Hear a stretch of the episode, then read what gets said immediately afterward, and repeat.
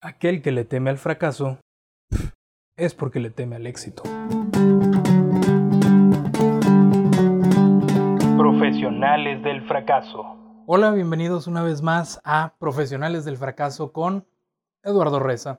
El día de hoy, como podrán ver, estoy intentando, estoy probando un formato diferente para poquito a poquito migrar a eso, migrar a pues video, formato de video.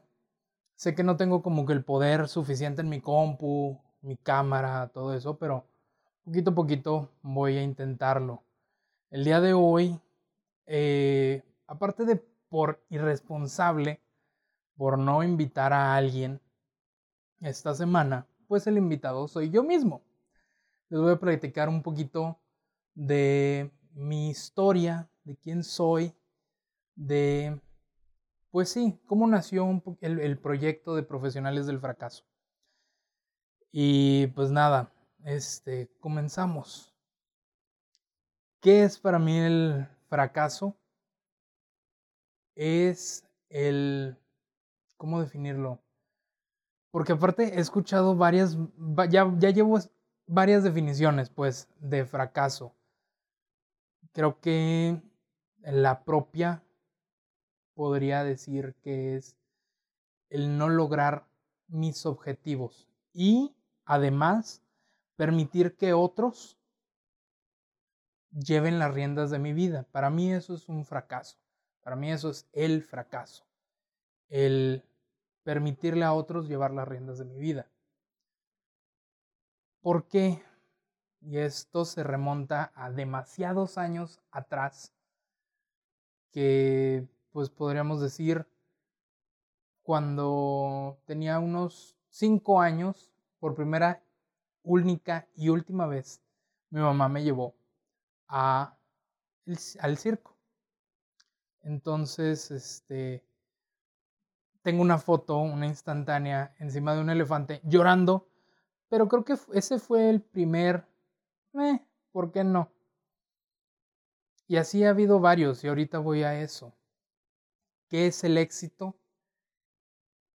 Creo que se la voy a robar a algunos de mis últimos invitados, pero es sentirme pleno y es lograr hacer lo que quiero hacer. Para mí eso es el éxito. Y ahorita, aunque como con Alex comentábamos que no estamos como que ganando la millonada y todo eso, pero estamos haciendo algo que nos llena, algo que nos satisface. Entonces, pues sí. Pero bueno, ¿quién soy yo? Eduardo Reza, al momento de grabar 26 años de edad, al momento de que también se sube este video, 26 años de edad, em, nacido, nacido y crecido en Torreón, Coahuila. Y bueno, mis padres ya tuvimos de invitado a a mi padre, Eduardo Reza, licenciado Eduardo Reza, y mi madre, Claudia, Claudia Salas, que esperen el capítulo con ella, porque ya me reclamó cuando supo que grabé con mi papá, dijo, ¿y yo cuándo? ¿Yo qué? ¿Cuándo vas a grabar conmigo? Yo también tengo historias y no sé qué. Le dije, ok, está bien. Un día de estos grabamos. Y no se ha dado la oportunidad porque, bueno, tiene muchísimas cosas ella que hacer. Yo también he estado ocupado con otras cosas, pero, pues bueno, ya se dará. Ojalá sea la próxima semana, sea o en semanas posteriores, pero bueno. Eh, como les digo, soy de Torreón, nacido y crecido. Este, ¿dónde nace el me? ¿Por qué no? Creo que nace por ahí, cuando tenía unos 5 años, que lo, como les comento, mi mamá me llevó al circo. Yo quería, y esto también tiene mucho que ver con el fracaso y con el éxito, nuestros sueños. Yo de niño primero quería ser estrella de rock. Nadie en mi familia, nada más un tío, que bueno, para ese entonces pues no éramos como que muy cercanos. Uno de mis tíos, este, pues tocaba la guitarra, toca todavía la guitarra, ha tenido varias bandas y todo, pero este, pues sí, como les digo, no éramos tan tan cercanos. Entonces, pues nadie, ni siquiera yo mismo me explico por qué, por qué quería hacer este rock. Eh, tiempo después quise ser astronauta, pero obviamente no iba a ser astronauta. Y porque hasta que un día alguien me dijo, es que para ser astronauta tienes que saber muchas matemáticas y no sé qué. Y yo como, mm, ¿matemáticas? ¿En serio? Y desde ahí nos plantan esa idea de las matemáticas son difíciles, cuando a lo mejor varios de ustedes, incluso por ejemplo Abraham, primer invitado, pues dice, es que las matemáticas están en todo, son mágicas. Y pues sí, pero desafortunadamente soy de esas víctimas de tienes que saber matemáticas para tal carrera o cosas así.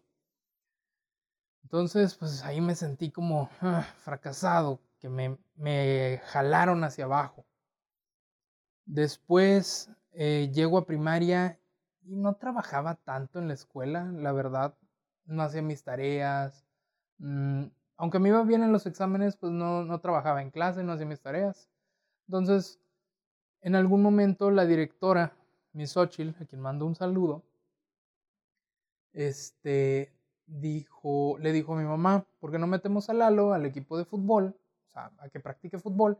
A lo mejor le sirve como incentivo y pues a lo mejor, o sea, utilizando ese incentivo vamos a hacer que trabaje. Va.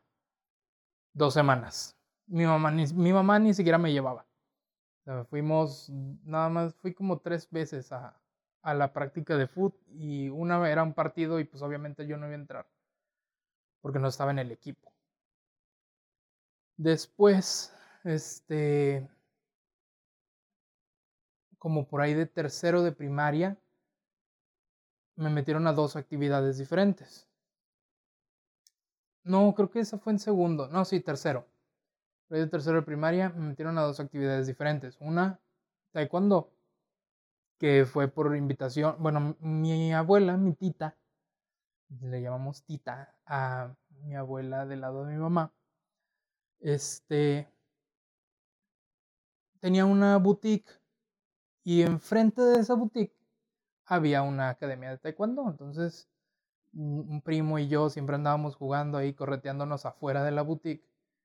Y el, el maestro de la escuela esta de taekwondo nos vio, se acercó un día y le dijo a una, a una de mis tías, oiga, vi, he visto a dos niños aquí jugar, supongo que este, deben ser de ustedes, de algún familiar suyo, este, o de un cliente, lo que sea, me gustaría invitarlos. Y pues ya fue como que, eh, ¿por qué no? Vamos a intentarlo. Estuvo padre, duré un año, llegué a cinta amarilla, jamás tuve la cinta, por ahí deben andar las fotos. Llegué, de hecho, por aquí, un momento, tengo para quienes están viendo el video, ya sea en YouTube o en ah, Facebook. Tengo la medalla, me metieron a un torneo. Obviamente no combatí, era nada más la modalidad de kata o de forma. Y aquí está mi medallita en tercer lugar. Pero pues vaya, un pequeño logro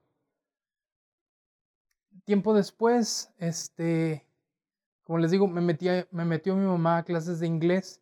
Fue otro, eh, ¿por qué no? Porque pues estaba batallando. Durante ese tiempo que estaba en las clases, me dicen, oye, pues es que has mejorado mucho y de verdad, mejoré mucho en un lapso como de unos 6, 8 meses. Has mejorado bastante. ¿No has pensado en que a lo mejor de grande podrías ser traductor? Y ese fue el más grande ¿por qué no? De toda mi vida. Eh, o al menos hasta ese momento. Este, luego, pues me, salí todo, aprendí bastante, aprendí muchísimo más que todos mis compañeros juntos, eh, o al menos que la mayoría.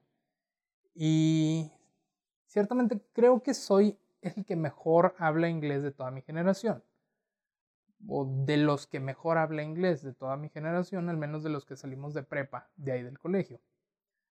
Entonces, este, después, ¿qué pasó? Fuimos, Ah, ya me acordé. Después, ya como para secundaria. Ah, no, no, no, no. Todavía no. Por ahí también como a los 8 o 9 años me prestaron uno de estos celulares, de los primeros celulares que tenían cámara. Tomé una foto a mis papás o mis tías, no sé. Tomé la foto y salió bien. Entonces alguien me dijo, creo que mi mamá fue la que me dijo, ay, qué bonita foto. Entonces yo pensé, podría ser fotógrafo, está padre tomar fotos. Y pues no, jamás tuve el acercamiento a la fotografía, o sea, una cámara, un algo. Nunca hubo una cámara en casa hasta varios años después. Bueno, sí la hubo, pero no era como que, wow, una cámara, la voy a agarrar, voy a tomar fotos. No. Entonces, lo que pasó ya tiempo después, pues lo dejé. Pues no tenía cómo practicar la fotografía. Entonces, ya vámonos hasta, hasta secundaria. Este, por ahí de primero de secundaria, no sé, bueno, no, sí sé por qué, pero no les voy a decir por qué. Me nació el gusto por el tenis, el deporte. Y dije, voy a ser tenista profesional. Hasta que de repente el director de secundaria, licenciado Galindo, este, me dijo que no podría, no lograría ser este, tenista profesional, porque para serlo tendría que haber empezado a practicar como desde los 4, 5, 6, 7, 8 años y haber estado yendo con regularidad a torneos, este, conseguir patrocinios, cosas así, ¿saben? Crecer en el ambiente. Y pues no, nunca en mi vida he jugado tenis, jamás he jugado tenis.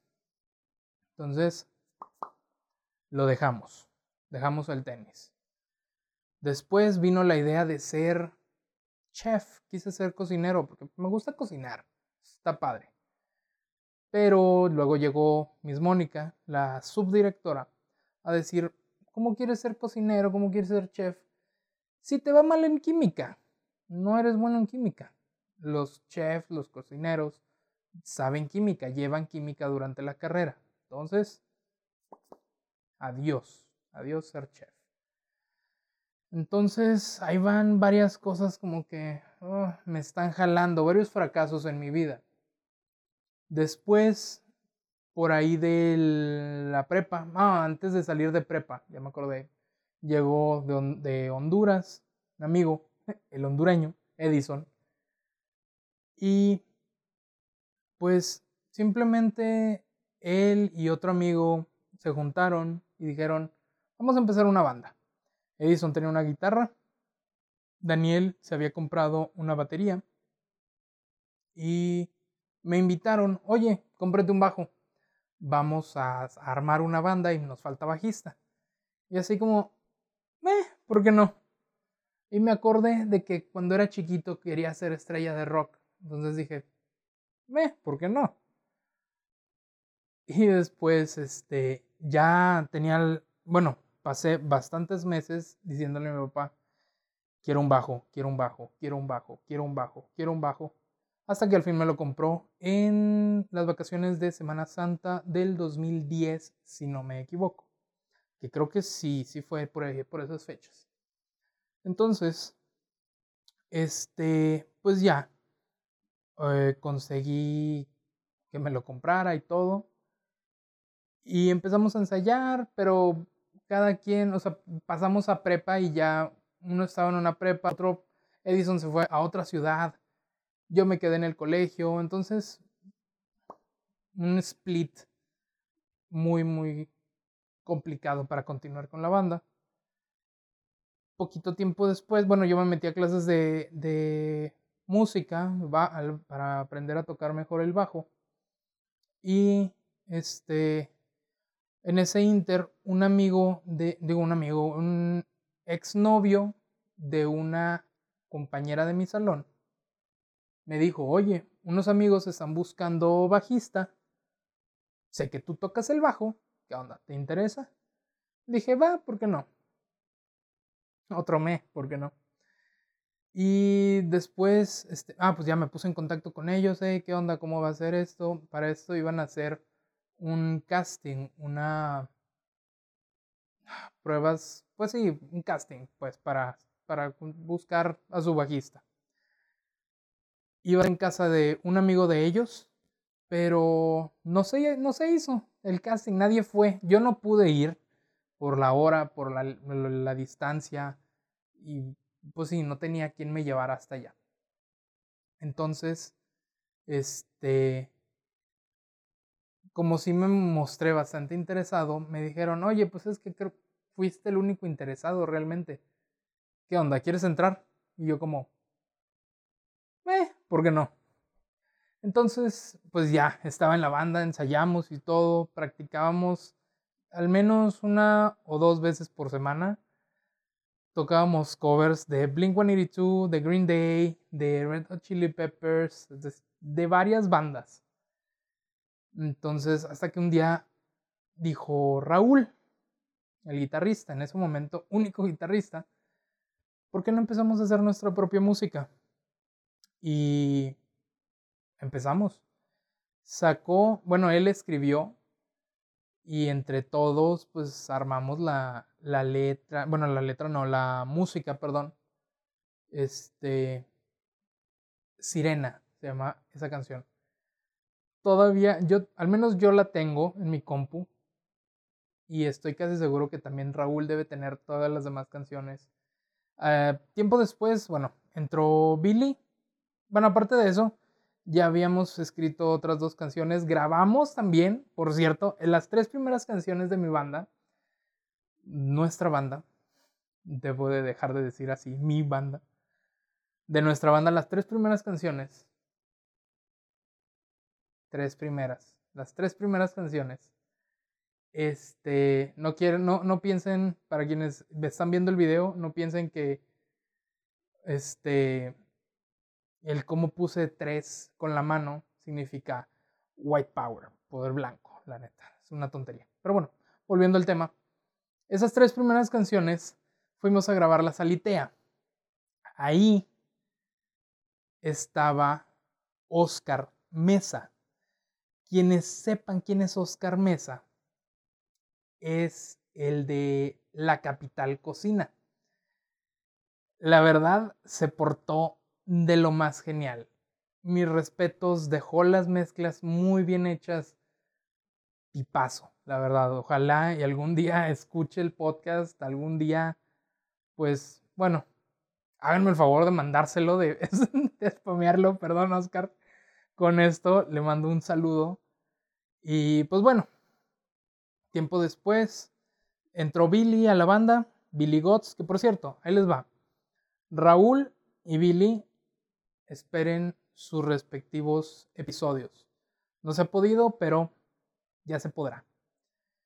Este, entró a la banda, escribimos otra canción, fuimos a grabarla a Monterrey, chala, chala, chala. Todo ese tiempo que tuvimos la banda fue wow, la verdad, una de mis mejores etapas. Porque pues aprendí, crecí como músico, vi, conocí gente.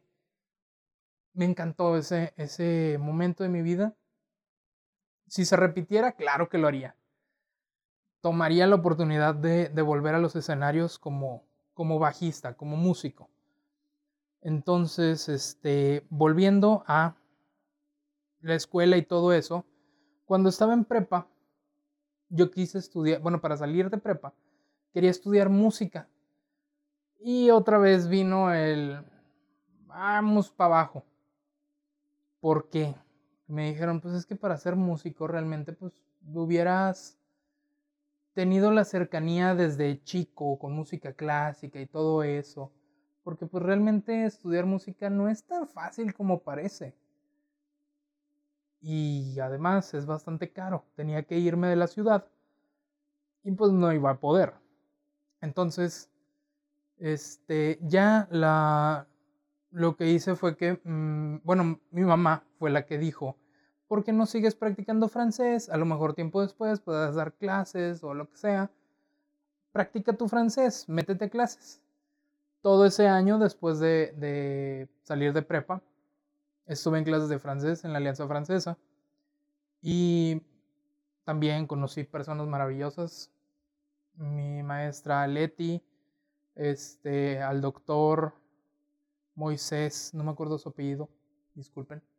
A Irma Camacho, una gran dentista también y amiga. A. ¿Quién más? A Memo. Memo Pérez también. Este. Pues bueno, a todos los que estuvieron conmigo les mando un abrazo y un saludo. Este, y bueno, en ese, en ese lapso, en ese año, la, mi mamá tenía un negocio en el cual pues trabajaba una diseñadora, era un negocio como de invitaciones, recuerdos, cosas impresas. Y bueno, la diseñadora, ella egresó de la Universidad La Salle y dijo, o sea, le dijo a mi mamá, oiga, pues este, acaban de abrir la carrera de idiomas, a lo mejor le interesa a Lalo, ¿por qué no van? Preguntan. Y pues sí, dicho y hecho, fuimos, dije, eh, ¿por qué no? Vamos a ver qué onda.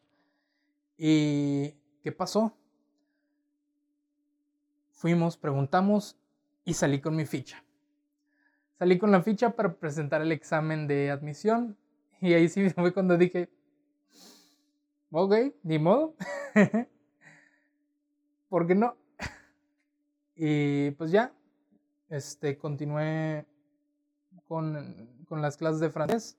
Fui a presentar el examen de, de ULSA, pasé. Ya estaba algo nervioso, pero ya mucha gente me dijo de que no, pues es que está bien fácil, no te preocupes, vas a pasar. Ok, perfecto. Y pues ya, así, así quedó. Entonces, este, ya estuve en Ulsa, tuve que salirme por diferentes este, cosas en ese, en ese momento, poquito antes de salirme. También mis papás se divorciaron. Entonces se me vinieron muchas cosas así encima. Y me metí a trabajar. ¿Dónde trabajé? Mi mamá me decía, pues es que tienes tu certificado de Cambridge, tienes el certificado de francés, busca dar clases de idiomas, sea de inglés, sea de francés. Fui a pedir trabajo al Instituto Francés, acá en Gómez. Y si me hubieran dado el trabajo de no ser porque soy muy joven, o al menos en ese momento era muy joven. Tenía 21 o 22 años. No sé cuál sería el criterio realmente. Ah, bueno, me dijeron que porque no estaba titulado que necesitaba un título universitario.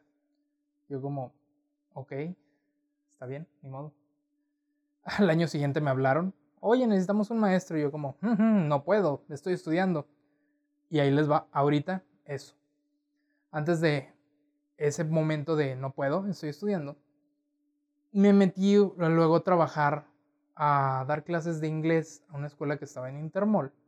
¿Por qué? Porque mi mamá con ese negocio iba a diferentes expos y lo que hacíamos era que, bueno, lo que hacía ella, pues, era que pues, ponía su, su, este, su stand y todo. Y un día le tocó, ah, no, ya me acordé, ya me acordé cómo estuvo eso.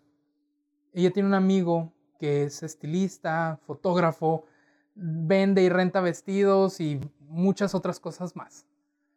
Entonces, este, una de las modelos de él le dijo, estaba platicando con mi mamá, le dijo, oiga, pues estoy trabajando en una escuela, así así, en Intermol, pues dígale a su hijo, a lo mejor este, le interesa que pida trabajo ahí y pues ya, a ver qué pasa.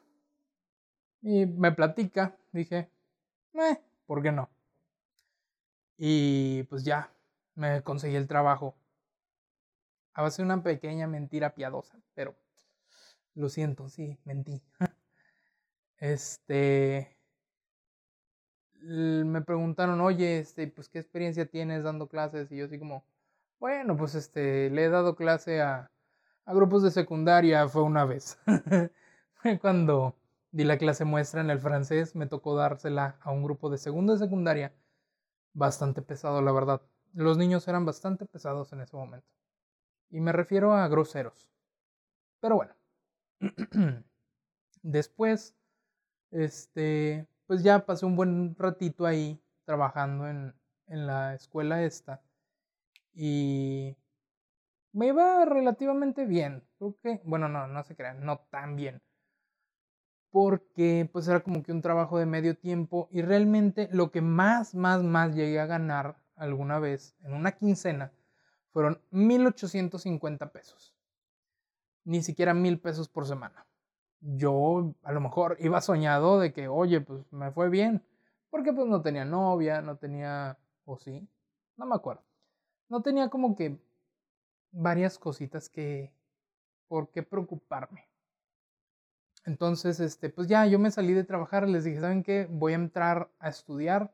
¿Qué? Porque al fin conseguí que mi papá fuera a la universidad a dar un pago y así, o sea, aparte tenían retenida mi papelería porque pues debía dinero. No podía hacer mi baja y varias cosas. Entonces le dije, oye, pues tienes que ir, tenemos que dar al menos unos 10 mil pesos, que era no es fácil sacar 10 mil pesos y a la fecha no es fácil sacar 10 mil pesos prácticamente de la nada.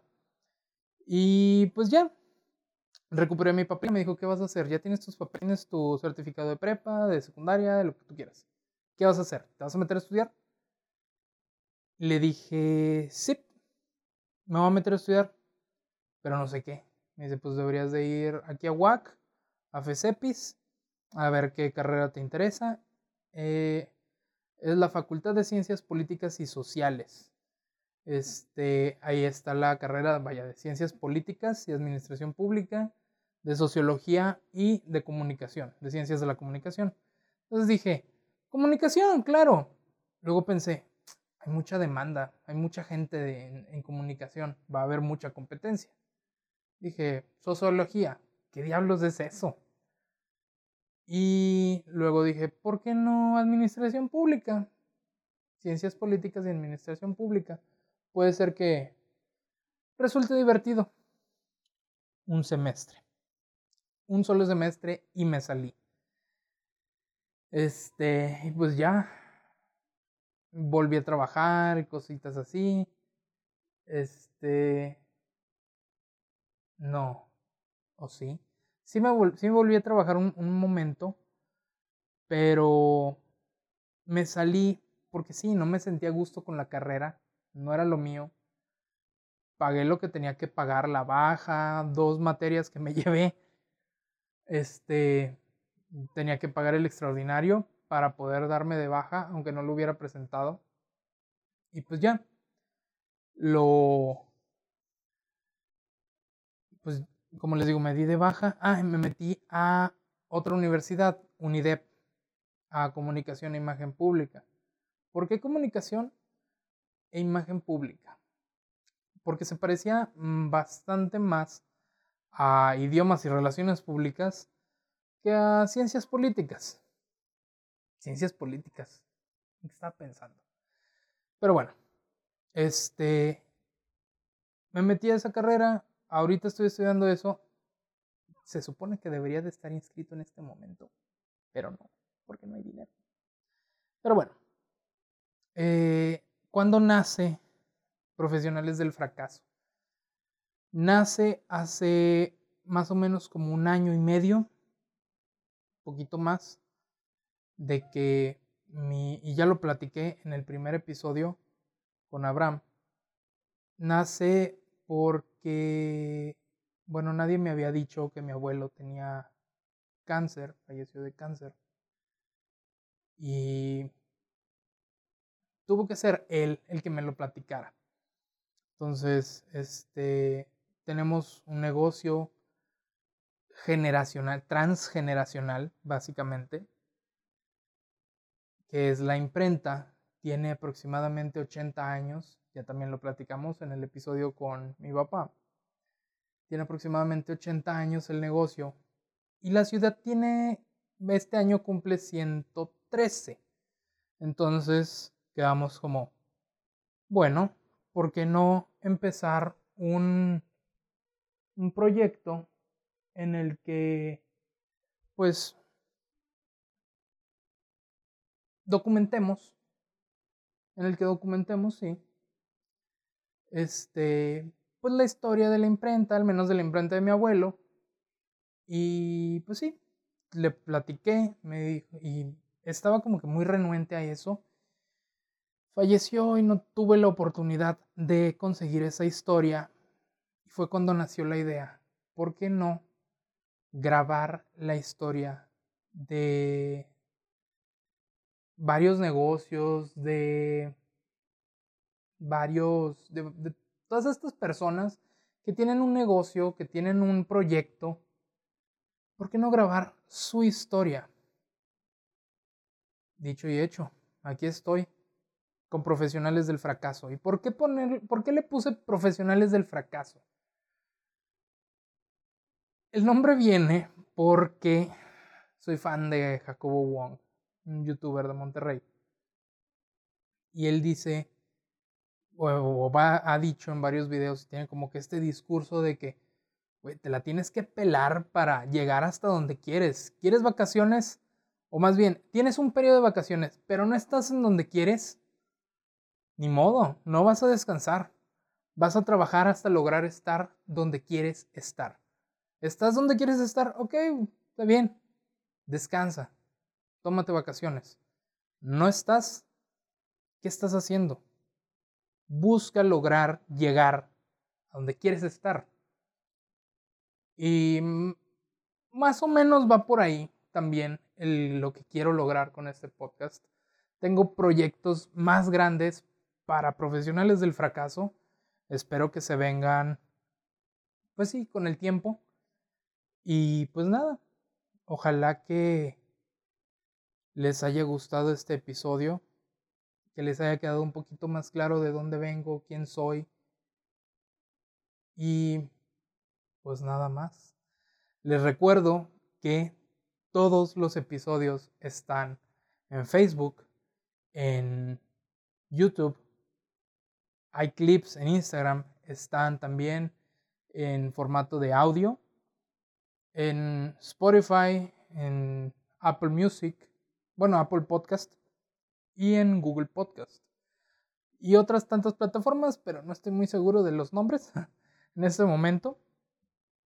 Este, también lo pueden buscar directamente en Anchor, que es ahí donde lo alojo el podcast.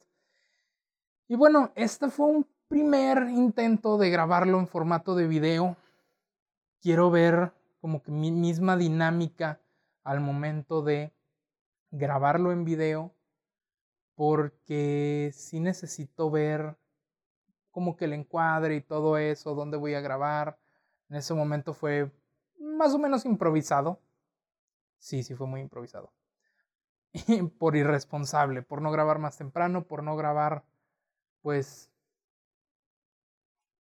con invitado, por no haber invitado a alguien, pero pues sí. Este esto es todo por esta semana los espero la próxima. Espero sus comentarios. A lo mejor comentarios en los que me, sugieran invitados para próximos capítulos, próximos episodios. Me encantaría, me encantaría saber a quién quieren que, con quién quieren que platique. Porque esto no es una entrevistas, son pláticas. Platico con mis invitados. Y pues nada, nos escuchamos la siguiente semana. Bye.